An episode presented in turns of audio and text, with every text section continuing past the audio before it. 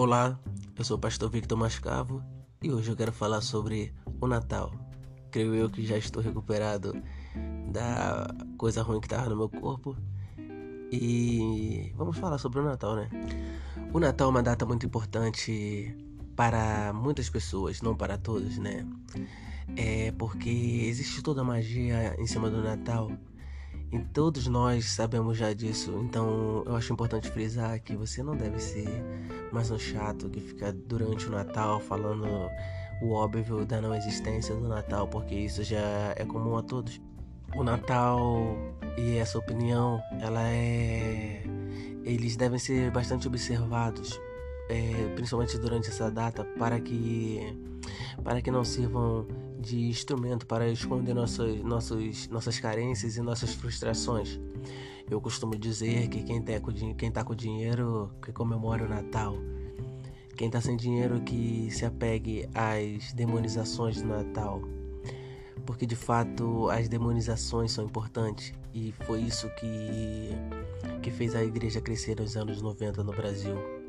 Porque a demonização ela justifica a carência por isso que na década de 90 muitos cristãos não tinham televisão em casa, não tinha rádio, porque isso de fato é, trazia é, uma justificativa para suas condições. Além do mais, nós devemos observar não somente é, nessa ideologia, como em toda ideologia, a presença dos seus membros nem sempre está firmada na corrente ideológica está firmada na justificativa justamente das suas carências e de suas frustrações, né? Acontece que nós somos egoístas demais para assumir nossos complexos de inferioridade. Então o que, que a gente tenta? A gente tenta criar a negação. É assim que muitas pessoas fazem com o amor. Elas criam uma ideia do que deve ser o amor. E aí elas entram em relacionamento e quando esse relacionamento não dá certo, elas não procuram a troca desses parâmetros do que seja amor, a desconstrução dessa crença do que seja amor. Elas tentam desconstruir o amor. Então, na verdade, na verdade, quem combate o Natal não está combatendo nada mais do que uma oportunidade de confraternização familiar. Entretanto, através desse combate está, é, está escondendo né, algum algum ponto negativo que tenha guardado consigo. E isso se esvai de frustrações, a misantropia, né, que é a, a incapacidade de lidar com outros humanos, a pessoa é, não tem mais um Natal de paz. E eu acho que é isso é a vida te apontando que você deve fazer essa confraternização no seu próprio lar, com sua própria família, com seus próprios filhos, com seus amigos, aonde você possa se sentir bem porque família é onde você pode ser sem medo de ser. O Natal traz uma carga emotiva é muito peculiar porque existe sobre esse dia existe a fala, né? A fala do Feliz Natal. Então é uma data propícia à, à, à violência, a brigas, porque existe esse mantra, né, sobre todos nós é, de um feliz Natal. Então nós esperamos que esse dia seja um dia feliz. E tudo aquilo que se opõe a essa verdade, a gente sente como se estivéssemos com um direito sendo ultrajado. Então hoje nós exigimos que tenha um Feliz Natal. Então, qualquer discussãozinha é uma pessoa que está estragando um direito seu e é aí que começa toda a violência. Vale frisar também que o Natal não ficou chato. Na verdade, você que cresceu e agora que tem que cooperar, né? E se caso a tristeza esteja batendo no seu coração no dia de hoje, por causa de alguém que se foi, de alguém que tinha o poder de fazer a reunião familiar, de um grande amor, eu quero que você se preocupe em passar uma boa mensagem para os seus filhos, uma mensagem de esperança, uma mensagem de quebra de ciclo. O ano está se findando.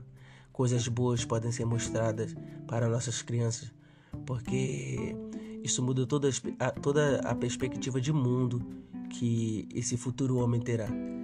É claro, não estou te convidando a mergulhar seu filho num mar de ilusões, mas também trazer seu filho a um profundo ceticismo filosófico vai fazer ele enfrentar grandes dificuldades na, no convívio social. E quando ele crescer, ele vai ser um homem que comemora o Natal ou não comemora o Natal, mas essa essa postura será tomada por escolha. E quando você toma algo por escolha própria, quando você toma um caminho por escolha própria, você tem uma característica importante de não ser chato, não ser cansativo, não tentar estragar o momento do outro, entende? Você simplesmente está no seu caminho, você não gosta do Natal por um entendimento seu, mas daí a você virar um inimigo do Natal é algo complicado. Até porque existem existem assuntos mais sérios ocorrendo em nosso meio. Agora eu também não quero ser mais um chato de Natal, né? E não vou ficar aqui falando para vocês o que fazer ou o que não fazer no Natal. Eu só quero que vocês hoje, quando estiverem comendo uma rabanada, e façam memória de mim, valeu? Que eu também adoro uma rabanada. Quando vocês estiverem comendo um panetonezinho, vocês também lembrem de mim, que eu adoro um panetone. Um Feliz Natal e é isso aí.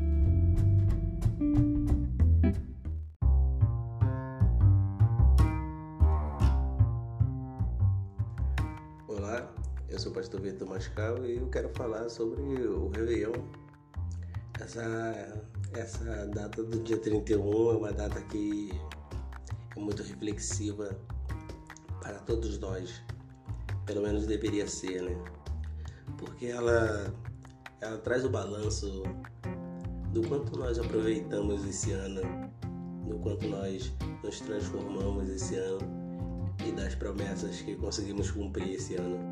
E você sendo uma pessoa normal, você tem motivos para comemorar e tem também motivos para se lamentar.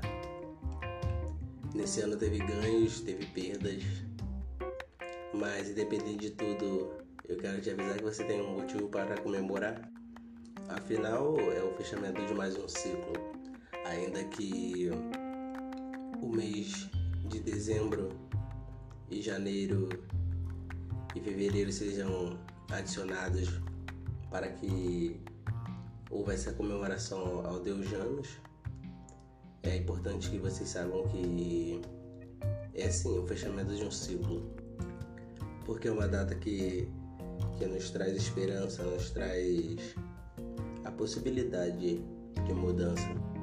E reverenciar a mudança é algo divino, porque só existe uma coisa absoluta sobre todas as coisas, a permanência de todas as coisas. Não deixe a culpa tomar conta do seu, do seu da sua mente nessa data, porque você fez o melhor que você poderia ter feito porque se pudesse ter feito de outra forma, faria. Eu não estou tratando da linha tênue entre o bom e o mal. Estou falando do necessário, necessário para a tua vida, para a sua profissão, para a sua família. É, porque ainda que você seja pego em maldade, é importante que você seja flagrado pela sua própria consciência, fazendo o seu melhor. E todas as decepções é a preponderância do seu ego reafirmando para si mesmo que você é aquilo que ainda não é, que você tem aquilo que ainda não tem, que você merece aquilo ainda que não conquistou. Muito se pede, muito se pede na data de hoje, na virada, né? Se fazem muitos pedidos as pessoas pedem paz, mas até mesmo esse conceito de paz precisa, precisa ser desconstruído, que as pessoas pedem como paz é, é a inexecuibilidade da prática. Quando a pessoa pede paz, elas querem que nada mude. Quando as pessoas querem paz, elas pedem que as coisas permaneçam como estão elas querem paz, elas querem que nada morra. Elas querem paz e elas querem que nada aconteça. Isso é a morte. Paz é você não perder o centro, independente das circunstâncias. porque as circunstâncias virão, independente da nossa pauta filosófica sobre elas, entre o bom e o mal, entre a bênção e a maldição, o cristão e o ímpio ficam doentes. O cristão e o ímpio pode vir à falência. Cristão e o ímpio pode morrer. Mas que seja absoluto no coração do cristão essa paz. A não inquietação acerca das circunstâncias da vida. É não julgar o que está acontecendo, mas se render à verdade de que tudo que está acontecendo está ocorrendo para o bem daqueles que amam a Deus. Isso é nascer de novo, porque o pleno entendimento disso tira o poder das pessoas de te tirar do sério e te tirar do foco.